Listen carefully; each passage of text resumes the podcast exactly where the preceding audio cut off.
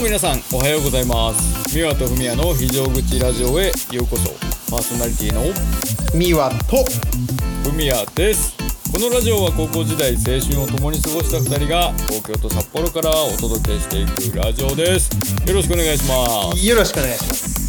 えー、まずは、えー、ちょっとね過ぎちゃいましたけどはい相棒の美和がえー30歳を迎えたということで、誕生日おめでとうございます、ありがとうございますいどうやですか いやーなんかその20歳が終わる瞬間、まあ、20代が終わる瞬間はねとてもあのーナーバスになりましたようんまあそうだよね思うところがいっぱいあるよね、なんか俺の20代これで良かったのかとかまあ別に良かったんですけどなんか、もっとできたのかとかいろいろ考えながあーらまあ30代でここからまたなんだ多分40代までまあ生きてればですけど いや生きてます大丈夫ですよいやいよいよね30代はまださまあなんていうのこう脂が乗った年齢だけど40代が見えてきたらいよいよなんか考えるよね多分さらに人生のいや終わりをさそうねまあなんか345歳まではなんかまだフレッシュなちょっと雰囲気あるけどやっぱ30後半になってくるとそうだねいろいろ考えちゃうだろうねあ終わるのかみたい なそうだよだからねまだあのトレーニングもしててさ自分の体の衰えってまあ多少はさ、20の時から見たらあるけどまだでも全盛期の時から見ても別にねか運動ずっとしてるから体力っていうのもまあな多分10%とか。あまあ、もしかしたらそう、ね、20%ぐらい落ちてるかもしれないけどまだまだそんなに感じてないわけさその衰えって体のさあーまあ自転車とかもね乗ったりウォーキングみたいな感じで歩いたりもねしてるから割と健康体な方だと思うけどねそうねまださ全然いいよだだけどこっから多分ね1年2年3年って体の変化って多分20代の1年とは比べ物にならないと思うんだよねその20代はさうんまだオスとして熟成していく感じなんだけどさこのまあそうねや30っぱ代ってね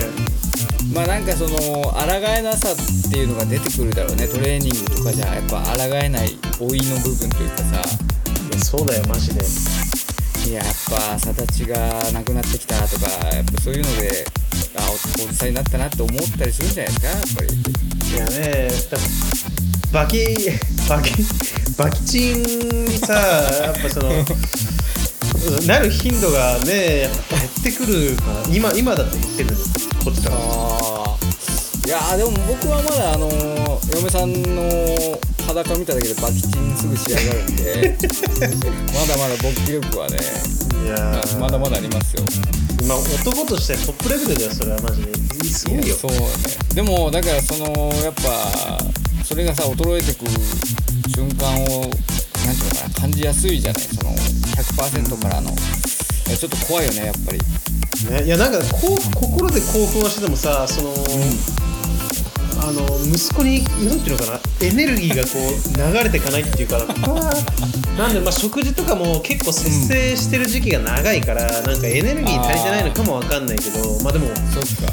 別にガリガリってわけでもないしどちらかっていうと太った時期もあったからね、うんまあわかんないよねそこは。いやーなんとかねそこはやっぱ男のね大事にしていきたい部分ですから30代はちょっとバキチン目指していきたいところですねそうだね健康、えー健康と、えーバキバキチンということで。そうですね。いやまあ本当まめでたい、えー節目を迎えたということで、えーはいラジオは159回目を迎えますが、はいえーまあ変わらずね、えー元気にやっていきたいと思いますので、よろしくお願いしますよ。抱負ありますか？簡単な抱負30代のバキチンですね。えー、バキチンだしなんか、うんまあ、自分がねえ思い描いてるその人生像って、まあ、あるわけじゃないですか20代多分半ばぐらいからなんかあるんですけどはいはいはい。まあそこにさっさとたどり着いて一息つきたいなとなるほど。まだなんかちょっと駆け足でこう息も、えー、ぜいぜいしながら走り続けてる最中ということですね。そうだねだから自分の中のゴールにたどり着いたらあの街が見える丘でね切り 株にでも座って風になって消えていきたいんですよこっちはまあ、成仏待ちということでね、うんはい本当成願いを叶えてあげたいですけどね、成仏待ちってトレンドになりそうな言葉で現代なんかね結構いいと思うよ成仏待ちは確かにねバズりそうなワードではありますね、いや頼みますよ本当にはいまあ、えーそんな中で、え1週間もあっという間に過ぎていくわけですがどうでしたか、はいえー誕生日を含めたこの1週間は誕生日はねまああのそのまあパートナーと誕生日が近いんでうん一周違いだったんでまあおお互いにそのねおお金とかは誕生日に使うのお金は旅行に使ったんでああそっか沖縄があったもんねそうそう、まあ、誕生日はね小さいこうケーキと一緒に食べてうんうんであのえー僕の誕生日当日はねうんあお昼ご飯はタコス食ってねはあやっぱタコスなんだね最近のトレンドはそうタコス行ってで夜は、あのうん最近ねハマったんだけどウイグル料理っていうのがね聞いたことあるかわかんないけどそのそうウイグルって全く分かんないなうあの全く想像できないんですけどどんな料理かってん全くイメージわかんないですよウイグル料結そう結構ね中中華のなんか多分そのテイストもどっかにありつつでももっと、えー、なんていうのおいわゆるエキゾチックというかなんていうのあーななんていうんだっけそのエキゾチックというかなんていうんだっけあの、あのーまあ、まあスパイシーな感じですよとりあえずちょっ理とはいわかんはないいはいはいはいうんであー結ラ構ムねラムとかそうそうそうあのー中国とか多分モンゴルとかそこら辺のね空気が入ってるようなところなんだと思うんだけどそのなるほどねラムとかだから結構ね、えースパイス特殊なスパイス強めでうまいよね、はいはい。ああ、でもまあ日本より日本よりっていうかまあ日本人にあんまり馴染みのないスパイスとかが使われてるような感じなんだね。そうだね味もなんか僕がねペテルマンタっていう名前のその前も言ったかもしれないけどペテルマンタっていう名前のその小籠包みたいのとあとラグ麺っていう名前の麺がねめっちゃ好きなんですけどうーん、あー全くね聞いてもそのどんなもんかっていうのがイメージわからないですけど、まあ今ちょっとね軽く調べてると、まあ今ミワ言った通りで。やっぱりそのモンゴルとかねそういういろんな多民族が暮らしてる、まあ、国でうんそうだね見た感じスパイシーな感じだよねそうねあエキゾチックじゃないエスニックよそうエスニック系ねそうそうはいはいはいエスニック系料理みたいな全くでもタラタラしてんじゃねえよがエスニック風味だったことぐらいしか聞いてないですけどそんな感じってことでね、あダラダラせんじゃねえよから近からず遠からずな味ですげえうまいそうだあんまねその、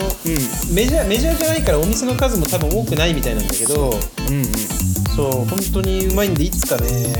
食わしてあげたいですねいやーちょっとねミはそういうなんていうのかなあんまり馴染みのないっていうかさちょっとこう、いろんな料理開拓して食べてるからちょっとねいろいろ教えてほしいですよねいやぜひね東京に来た時はえー、そうだねウイグル料理とか、えーまあ、タコスなりなんだいろいろね、えー、食ってもらいたいなと思いますよよだれ鶏とはいよだれ鶏マジでね最強なとこあるんで楽しみにしてます いやーなるほどまあじゃあちょっとそういうグルメを楽しみながら過ごした、まあ、誕生日1週間だったっていうことですかねそうですね。だからあの美味しいものも食べれたんで大満足ですね。なるほどよかったです、はい。えー僕もね、まあ、近しいところがありましてね、えーはいはいはいえー今週1週間はまあ麻薬パンを食べた1週間だったんですけどああなんかストーリーね、 な何個かなんか食べちゃったみたいな。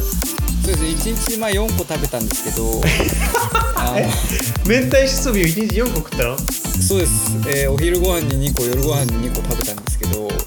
それ死んでもいいやつの生き方だから ね、そんなのマジいでや。もうね本当にねすごいですよ4個目食べ終わるまで全部同じ満足感っていうかうん。あの1個目がさ美味しいのって当たり前じゃないですか美味しい食べ物ってそうだね。だけどね4個目食べた食べ終わった時もね同じ笑顔だったんでねあれはすごいやっぱパンだなとしみじみ感じましたけどいやーやっぱね、僕はエスニックだとかウイグルだとか言ってる結局明太しそびが一番うまいんだもんな、これなやっぱな。そうそうそうなっちゃうんですよやっぱりねなんかどっか居酒屋ですげえ美味しい焼き鳥屋さん見つけたとかって多分その瞬間はねなったりするんですけど結局原点は明太子ソミーなんで、それかなわんもんねやっぱねいやかなわないですよでね今回ねあの驚いたことにはいはいはいその明太子ソミーのポップにですね店内の、えー売上ランキングみたいな、まあ、ナンバー2とかナンバー3とかいろいろ入ってるわけじゃないですか、うん今の流れだったらさうん、ここに出演させていただきましたとかなんか来んのかと思っちゃったわいやあのね実はねトップ2だったんですよああ当て当てていいですかトップは、はいはいちくわパンかなトップ1ね見てないんですごめんなさい多分違うかもしれないあーでもすごいね上り詰めてきてんだそう いやだから僕がここういう推し活をしてることでその、うランキングに食い込んだのかそもそもすげえ人気だったやつを僕がなんか僕が見つけたぞみたいな感じで騒ぎ立ててるのかちょっと分かんないですけどはいはいはいやっぱ嬉しいですよねあのパンがやっぱ人気ってことはやっぱりなくなることないわけですからそうだねあのランキングがね一番下とかだったらまだしもうまいんだったらそうそそううだもんね残るんですってでえっとねその時あのカゴみたいのに入ってるじゃないですかその自分で選ぶ、えーパンパンがなんか並んでてカゴに入ってるじゃないですかうんでもう残り5個しかなかったんですよはいはいはいはいでまあこれとりあえず買い占めるかっつって嫁さんと、まあ、5個とりあえずトレーに入れてそしたらねあのー焼きたてのその50度のパンをねお姉さん持ってきたんですよあ店員の。じゃあもう一番なんていうのもう焼きた焼き上がってから時間が経って5個取ったんだそうだからちょっとね古い5個だったんですけどはいはいはい補充のやつを持ってきたお姉さんがそのパンにねあの、あトレーに入ってるパンを見て、まあ、交換しましょうかって言ってね変えてくれたんですよあら優しいねそうでまあその焼きたてに近いのはね食べたことあると思うんですけどまあ、うん本当に多分焼きたての出す前のやつを初めてこう食べたんですけどもううんマジでねあの何よりもうまかったんですよねそれが。えやっぱ暖かくてあのそう熱々でなんか、はいはいカリッとこう香ばしいその焼き上がり焼きたてのその風味みたいなのもあってうんもうねジューシーなんですよとにかくなんか食べた瞬間にいいなよだれが出てきたなの んか腹減ってきたなそうでまああのーなんていうのかなイートインスペースみたいなとこでさうん こう広げてまあ毎回あの見るたびにね笑顔になるんですけどまあ笑顔でこうかぶりついてはいはいもううめえうめえ言いながら食いましたけどねまあ幸せな1週間でしたよ本当にいやそれ店舗限定なんだもんね、そのどんぐりの中でそうなんですあるようにしかないんですよでもランキング2位にもまでも上り詰めたんだったらさそろそろ他のねどんぐりの店舗にも広がってくいんやじゃないそう広がっていきそうなもんですけど多分そのレシピ作った人多分明かされてないんじゃないですかねコーラみたいな感じでなるほどねなるほどねそうあのでもさそういうなんていうのかな全国に展開した瞬間に美味しくなくなっちゃうものってあるじゃないですかまあねうんね、そうなっちゃうのちょっとね心配ではありますよねなんかコストダウンでさちょっと雑魚くなっちゃうっていう懸念もありますからねだから僕が食べようと思うと、うんやっぱり帰省してアリオまで行かなきゃダメということで難易度高いけどそうそうそうでもねここまでねやっぱ吸い込まれるとね食いたくなるよね正直いや本当にうまいんであのーそうですねまあみなんていうのかなすごいバレて超有名になるのもちょっとなんか悲しい気持ちはありますけどぜひこれはね皆さんに食べてほしいパンですよいやーちょっと僕が帰省する機会があった時はね時間作ってアリオの方に行く時間をぜひ作りたいなと思いますんでねそうあのもうね駅直結になったんでアリオはいはいはいあの駅降りてそのままアリオまで行くことできますからアクセスはかなりいいですよでどこら辺だったっけな東区とかななんだっけそうですね内房駅から多分直通になるのかな苗場の裏ら辺にあなんだっけあれってそうだね位置的にはそうだね東区のえー、とそうです内房駅の裏ですねもう苗場が懐かしすぎて脳みそ破壊されてるわマジで内房のスタジオとかね行ってましたもんねあーもうマジで一番行ったんじゃないかなって感じなんで本当に懐かしいし内房近辺で明太しそみを食うというそのエモーショナルを体感できるねそうですぜひ来た時は食べてほしいですねであの前回ちょっとお話ししたその配分ちょっとふざけてんじゃねえの問題はね今回なかったんではいはいはいあのー完璧な黄金バランスに戻ってたんで安心しましたよまあねあのアレンジをいろいろしてみた結果かもしれないんですけどねまそうであす良かったですよ いやーまあそんな感じでねえーランキング2位まで上り詰めた明太子めのお話しさせてけはいあのーねランキングですよそのどはい、まあ僕がどんぐりで食べた記憶がねだいぶ前なんで僕はいの予想だと、僕の中だとね、僕の中だと1位がちくわパン2位が明太子み3位がねマヨコーンパンみたいなとかなんじゃねえかって勝手に思ってるんですけどいやーあのね3位あの目にした記憶はあるんですけどねもう僕ははい2位だったっていう事実しかもう脳みそが記憶してなかったんでちょっとまたリサーチしておきますはいいやーねランキングですよあの、はいやっぱねそれぞれあると思うんですよランキングって。そうですよいっぱいありますよ、はいランキングということでね下半期に突入しまして、上半期も終わりましたそということではいまあ一応恒例行事というかね恒例テーマですけどそうだね、えー2023年の上半期ベストバイトップ3ですかトップ3でいきましょうか今回ははいえー、まあいろいろまあ半年もあればね買ってみたりするわけですけどうん僕ちょっと弱いんで僕の方からちょっと発表していいですかあお願いしますえーまず3位ですね、はいえーこれが、まあ、ちょっとテクニカルな感じなんですけど、はいえっとね、オリジナルステッカーを今年ちょっと作ってみましてこうねバイクとかに貼るようなやつそうですそうですあのまあオリジナルステッカーを作ってみたって言ったらすごい聞こえがいいんですけどはいはいはいあの、まあ、メルカリでそういうステッカーを販売されてるあの業者がいてうん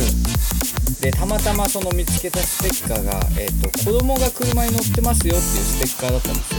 よはいはいはいはでイラストがめちゃめちゃ良かったのでちょっとこの文字だけ、えーオリジナルに変更できませんかっていう注文をして、うんえーまあ、ちょっとね僕の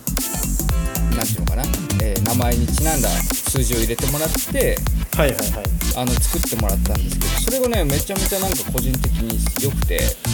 はいはいなんかバイク乗る時もテンション上がるみたいな感じ、まあ、これが3位のやつなんでねあれかな番号は4545でシコシコとかそうですね。あシコシコでやってますけど、あの、 まあ、なんか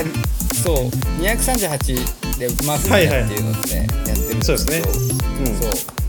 あ、次はシコシコでちょっと作ろうかなって今思いがちょっとふつふつと湧き上がってますけど、いや本当によろしくお願いしますよそこははい。で、えー、3位がこれで、2位がですね。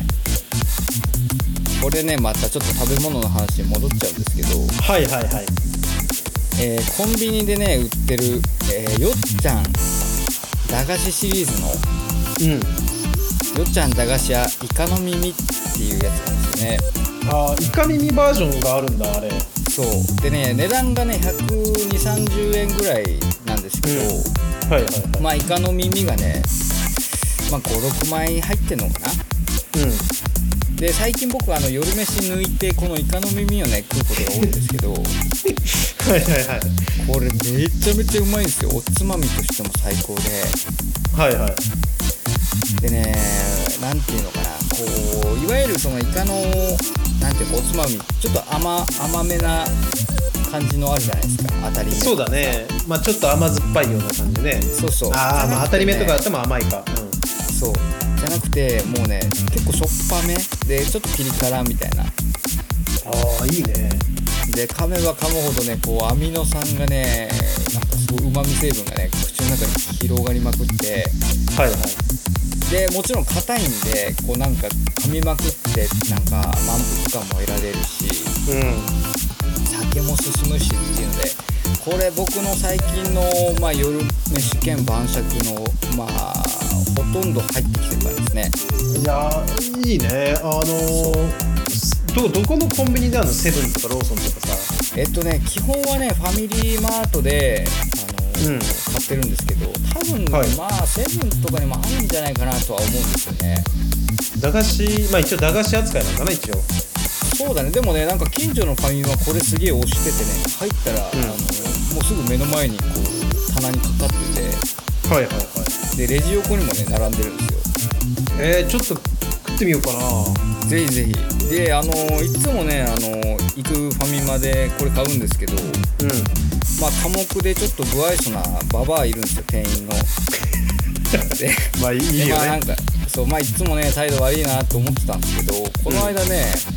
この4つ何かをレレジ横のやつから「あこれもお願いします」って買ったらうん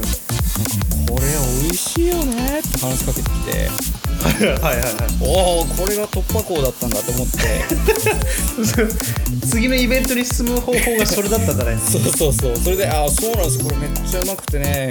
安いし買っちゃうんすよね」みたいな「えそうついついねこれ美味しくて食べちゃうんだよね」みたいな感じで「お前そんな喋れたんか」みたいなさ 嬉しい気分にもなったまあすごいおすすめのお菓子ですねはいはいはい味も思い出もよしということでねそうですでえー、第1位ですよはい第1位は、えーこの前もちょっとお話ししましたうんけど京極夏彦さんの、えーと「毛量の箱」っていう作品ちょっと今回、えー最近買った作品なんですけはいど、まあ、いわゆるその陰陽師シリーズみたいなシリーズの中の一作なんですけど、はいはいはいこれがねこの前お話しした「産めの夏」ってやつの続編なんですけどめっちゃ面白いんですよ。こうなんていうのかなあの、うさサスペンス的なホラー的な感じなのかなそうですねミステリーでえっとねちょっとあのすごい簡単なあらすじちょっと後ろに書いてあるやつ読みますけど、はいえー駅のホームから少女が転落した事故か自殺か巷を騒がせる連続バラバラ殺人との接点は彼女は大財閥の遺産相続者だったが女優の姉が語る言葉はどこか不可解だそんな中異形の研究所へと運ばれた重体の少女が刑事たちの目の前でベッドの上から忽然と消えるっていうねまあ、ちょっとこれだけじゃどんな作品かわかんないいやーでもなんか面白そうだねそうなんかねまずそのホームからあの少女が転落するんですけどまずそれがストーリーの始まりなんですよね、はいはいはいまあその他にも連続バラバラ殺人っていうのがその、まあ、住んでる町で起きてうんとかっていうそのいろんなね事件が、まあ、3つ4つ重なって起きるんですけど実はそれが全部つながってるっていうね、で最後にそれが何て言うのかなつながってすっきりすごい何て言うのかな解決してくれる作品なんですよいやーいいねなんかねそうめちゃめちゃ面白くてページ数がねすげえ多いんですよ1000ページぐらいあるちょっと長い小説なんですけどハリー・ポッターぐらい分厚いんじゃないかそうだねでもね「ハリー・ポッター」意外とね確か500ページぐらいなんですよねあでもコロコロコミックぐらいあるんだじゃそうだね多分であのその京極夏彦のこのシリーズの作品はあの読むレンガとか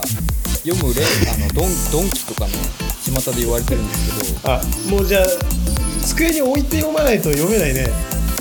まあ文庫本なんでサイズ感的にはその結構ちっちゃいんですけどうんボリューム感があるんで全然自立するレベルですね1000ページって読むのにどれぐらいかかるの僕はちょっと時間見つけながら読む感じで読んでまあ1日100ページ読んでなんで10日ぐらいですね、ああいいねまあがっつり読めば多分2日とかで読み終わるんじゃないですかねえーなんかねその、えーそういうなんていうのかな普通のいわゆる小説みたいなのってしばらく読んでないからねいやーなんかねそのやっぱストーリーじゃないですかまあだから映画を見てるような感じうんでまあその読んでる自分の脳内でこう背景をさこう再生させながら読むわけですけどうんこれがねやっぱ楽しいというかで何て言うのかなその映画よりも自由度が高いというかさ自分の中で解釈できるからさはいはいはいだですがなんか映画よりも没頭できて僕はね小説最近すごい読んでるんですけどいやなんかおしゃれだよねこの小説を読むという趣味はさいやーでもね あのこの「京極なくしこの」その本のラベルというかパッケージが、はい結構グロテスクなんですようんはいなんか妖怪をモチーフにしたちょっと絵が描いてあるんでこれをなんかそのどっかカフェとかで読んでたらちょっとなんかグログロいというかちょっと気持ち悪い表紙なんでうんキモって思われちゃいそうな気もするけどまあ中身はねめちゃめちゃ面白いんでねおすすめですこれはちょっとねぜひき機会があったらね、まあ、1000ページ読み切れるかわかんないけどちょっといつか手出してみたいなと思いますよいやぜひぜひあの1作目の「運命の夏」っていうその京極夏彦さんのそのデビュー作ははいはいはいページ数でいうと600ページうでえっとねブックオフとかで100円とかで全然売られてたりするんでんうん手軽に多分読めると思うんですけどまあこれ結構最初読むのにね苦労する作品なんですけどはいこれ読んだら絶対に、えーハマるので時間かかるんですけどえーちょっとね読んでみてください今度読んでみますありがとうございますはい、はい、ちょっとそんな感じで駆け足になってしまいましたが、えーはい僕のトップ3はベストバイトップ3はそんな感じでしたねいやーよかったですねなんかねああよかったです今はどうですかいや僕はあのそれ勝手にイカおばさんがすごい想像されちゃって なんかねえそればっかですけどちょっとまたいねやあの僕ももしかしたらイカおばさんに会えるかもしれないなと思いながらねいやーでもなんかそんなイベント発生しちゃったからついまたちょっと買いにくいっすよねおばちゃんもなんかまた話さなきゃってあーねなもうっちゃいそうな逆におばちゃんも私のこと狙われてるのかもと思っちゃうもんねやっぱねイカで近づこうとしてんなこいつって思われるのもちょっと尺ですよね いやーちょっとね、まあ、そんな感じでねあの引きはい続きイカを買っていただきたいなと思いますけどもねそうですね継続しようと思ってますはいじゃあ、えー私のベストバイトップ3発表させていただきますよ、はいお願いします結構ね僕はあんまりそれこそ物を買わないんだけどこの上半期はなんか、あ買ってよかったなと思うのまあそんなに物はいっぱい買ってないけどその中でもはい出会ったものがあるんで、はいはいまずねトップ3の3がね、うんえーデオナチュレの直塗りジェルですね直塗りジェルそれは何用のジェルなんですかこれねあのー要はさまあ我々も夏ぐらいになるとさやっぱ脇とかさ、まあお酢の香りしてくるじゃないです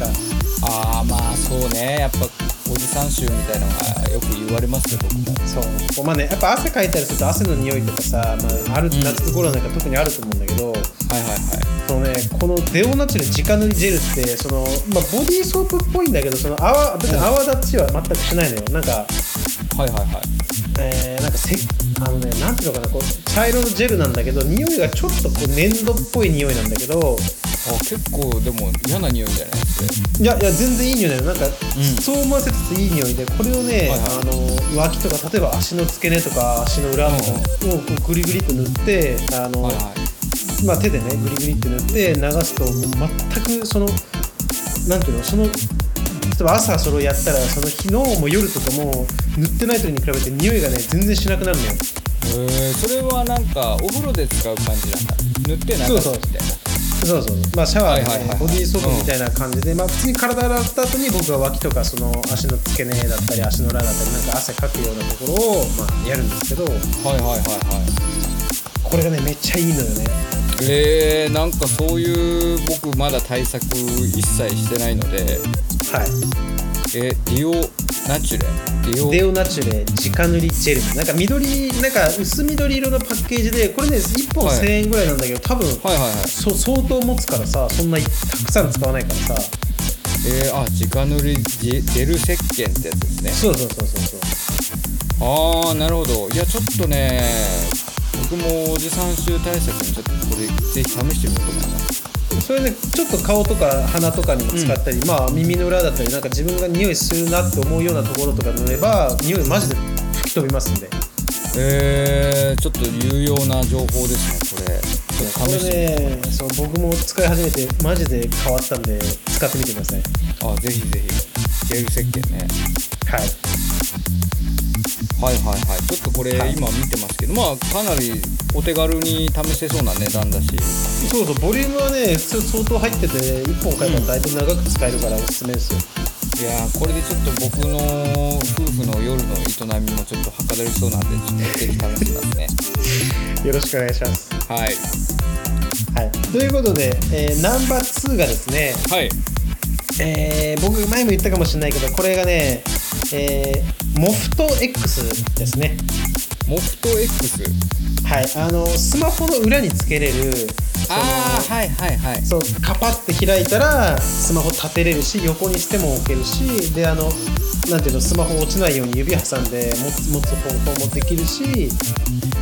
あーあとはだからバンカーリングの進化版みたいな感じだよねそうそうで、うんえー中にカードも入れれるみたいな感じのモフト X これめっちゃねおすすめだねあーだからなんだろうお金財布を持たないで全然これだけで出歩けちゃうみたいなそう最近はね財布出す機会もほとんどね現金がだ少なないとダメなとこ以外はねもう全然使わなくなって本当このモフトスマホにカード2枚ぐらい入れとけば全然もういけちゃうんであーはーはーなんか僕はねまあしょっちゅうラジオでも言ってますけどやっぱりまだ現金信者なところあるんではいはいはい財布はやっぱ持ってないと不安ですけどまあ確かにその立てかけて動画とか見れそうだしそうそう持ちやすそうだしなんかまあおしゃれだよね見た目がそうそうこれでしかも僕会社の上司に教えたらめちゃくちゃあの気に入ってましてねあのはあはあはあはこれ1回使い出したらマジでやめられなくなるんで本当にあのおすすめあの今みたいな Amazon のセール中とかあったら2000円ぐらいで買えるんであはあはあはあこれはちなみにでも iPhone しか使えないんですよねいや、えーサイズによると思うけど別にどのスマホでも後ろが平らだったら貼れるんじゃないかなはあはあはあいやちょっとこれもねちょっとおこお小遣いと相談しながらはい試してみたいですねぜひ使ってみてくださいはいありがとうございますで次がですね僕これがねほんと最近なんだけど買ったのうんめちゃくちゃ気に入ってて今うわー、はいは結構久々にいいの出会ったなと思ったのがあって、うんえー発表しますナンバーワン、はいナンバーワンえーこれ服になります服はい、えー発表します、はいはい、はいえーユニクロエアリズムオーバーサイズ T シャツですおーユニクロランクインしまこれしたかねこれマジでめっちゃいいよこれそのなあのエアリズムっていうのはなんていうのかな夏に着るようなはそうそうそういはいはいはいあのーなんかねえーっと確かね生地の表面が、まあ、面が編まれてて、裏その肌に当たる方がなんかそのまあ汗を発散させたりとかさ熱がこもらないような、はいはいはいまあす涼しいように作られた生地で表裏で作られてるんだけどほうほうほうこれがねでその僕はオーバーサイズ T シャツの今サイズ大きめのを買ってるんですけどうんうんいだから値段も1枚1500円でさやーお求めやすいですね非常にそうあ通常は1980円かだけど、んあのえー、で大体まあ月1回ぐらいはセールユニクロってあるからさそうだね安い時あるよねそうそういう時に多分1500円ぐらいなんだけどでこれあの僕はねあの実店舗お店に行くと大体 S から XL までしかないんですけどうインターネットのネットショップだとえっ、とね 4XL ぐらいかな4だか 3X ぐらいまであるんですけどんおー結構幅広くあるんでねそうあって僕はねあのもともとこれの XL は昔お店で買って、まあ、パジャマに1枚持ってたんですけど、はいはいはいでこの肌触りを普通にもっとサイズでかくしてきたらもっと着やすいだろうなと思ってずっと思ってて、んうんうんでこれをあのちょうどねあの沖縄行く前にあえーーはいはいだからギリギリだから上半期に買ったんですけど、うんえー僕はねサイズ 3XL のを買いましてはで白と黒1枚ずつ買ったんだけどめちゃくちゃいいのよこれが。いいいんだいやーでも今ね画像を見たら確かにミワのなんかスタイルがこうこんな感じだなっていうのがね伝わりましたねそう確かにそうだっていうでこれねで僕今まで、ね、好きな T シャツずっと同じ T シャツ4年ぐらい着てましたけどやっぱり、うんうんあ秋とか春はその暑い日があんま少ないからさその、んちょっと厚めの重めの生地の T シャツも全然いいんだけどやっはい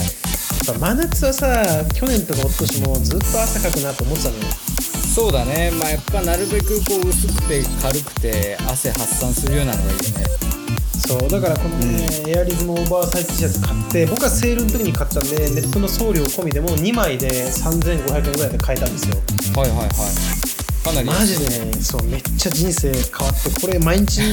白と黒着てますけど白はちょっとねその、まあ、乳首的なものも透けも考あえうるんでその僕が中になるほタンクどトップ1枚、まあ、そのエアリズムタンクトップ着てますけどああエアリズム信者なんだねそうマジでねめっちゃいいんでで僕短パンもユニクロのギアショーツっていう短パン履いて今もう上下ユニクロなんですけどめっちゃいいんでいやこれちょっと着たことはエアリズムってちょっとどうだろうな着たことないかもしれないそうまあね店舗でこれね、ユニクロで世界で一番ユニクロ世界で一番ユニクロの中で売れてる T シャツらしいんでなあそうなんだそうあのお店行ったら絶対あるんでその、まあ、XL とかね別にサイズ足りると思うんでそのお店行って1枚ねちょっと着てみて試着してみてももしよかったらマジ1枚買ってみてくださああぜひぜひ最近本当にね僕も服全然買ってないのでいうんいやちょっとねいやオーバーサイズであんまり僕着ることないんですけどはいはいはいでも確かに画像のスタイルみたいななんかちょっとおしゃれに着れそうだしマジでね試してみたいですめっちゃいいしかもねこれが例えばちょっと汚れたりわ破れたりしたとしてもさ、うんうん1枚1500円とかってまた買い直せるでそうだねえそこが在庫も強みだよねそう在庫も豊富来年も多分ね同じ型があるだろうっていうこの安心感が強いんで、いやーなんかそういう、まあ、例えばねベストバイとかだったらすごい高いガジェットとかさまあ買ってよかったって言いたくなるけどこういうなんかすごい身近にあるものをねプッシュアップしてくれるのはね非常に嬉しいですねやっぱねユニクロすごいなって思いましたんでね本当にあの機会があってユニクロ行く機会があったらぜひねちょっとあの直でね一回肌肌にこそうねう合わせてというか着ていただきたいなと思いますねいやーしかもこれね着る時にはそのジェジェル石鹸で体を洗ってすっきりした状態で着れるわけですからそうそうそうマジでねめっちゃいい、うんだってこれ合わせたってね2000円3000円しないでまあモフとは別そうにねあれとしてさ、この、んねデオナチュレとユニクロだって3000円しないでどっちも揃えれるんでマジでね夏の肌の感じ変わるんでやってみてください、いやほんとね気にしないといけない年齢ですからねそうですねちょっとねいやーそういう年齢来ましたんではい、いやぜひぜひちょっとこれはねトライしてみたいです僕もだからね夏はねまあなんていうのかな北海道って基本 T シャツで1枚で過ごせる期間ってやっぱすごく少ないじゃないですかうんだからね夏用の T シャツってあんまりこさえてないんですけどいはいはいはやぜひちょっと夏用 T シャツチャレンジしてみますいぜひよろしくお願いしますはいいや面白いですねやっぱお互いに全然毛色の違うというかそうだね、まあ、またねあのここからもう下半期始まってますんでまた年末ぐらいにねあの下半期のベストバイやりたいなと思いますよそうですね。いや、ちょっと、なんか、楽しみだな。買い物したくなってきましたよ。今回のお話聞いて。はい本当ね安い値段でもねすげえいいの全然出会えるんでやっていきましょう、はい。はい。ちょっと、試してみて、試せれたら、また次回のラジオ、それ以降のラジオで、あの、お話しできたらと思いますので。よろしくお願いしますはい。いや、今回ちょっとボリューミーな感じになってしまいましたけど、だいぶ、そうですねはいいやいい感じにいけましたんでちょっとねじゃあはいこんな感じで今日は締めさせていただきましょうかはい、お願いいたします。はい、えー本日も最後まで聞いていただきありがとうございました明日からまた1週間頑張っていきましょう、えー皆様にとっていい1週間になりますようにお送りいたしましたのはミワと海谷でした。それでは皆様いいっっててららっっししゃゃいまた来週